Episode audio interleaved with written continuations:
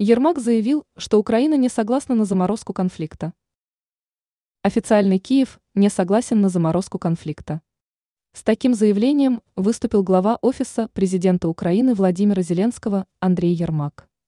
Украина не согласна на заморозку конфликта, подтвердил представитель ОП на пресс-конференции в Давосе, трансляция велась на сайте Всемирного экономического форума. Ермак сказал, что президент Зеленский и его команда никогда не соглашались и не принимали никакой заморозки конфликта. Глава офиса заметил, что такие условия никогда не будут приняты украинским обществом. Они неприемлемы ни для президента, ни для его команды. Ермак озвучил позицию Киева. Мы надеемся, что Конгресс США согласует выделение средств для Украины. Он также добавил, что Киев позитивно настроен в ожидании помощи в размере 50 миллиардов долларов от европейских союзников. Украина рассчитывает, что помощь, которая так важна для украинцев, продолжится в 2024 году. Ранее Зеленский заявил, что против заморозки конфликта с Россией.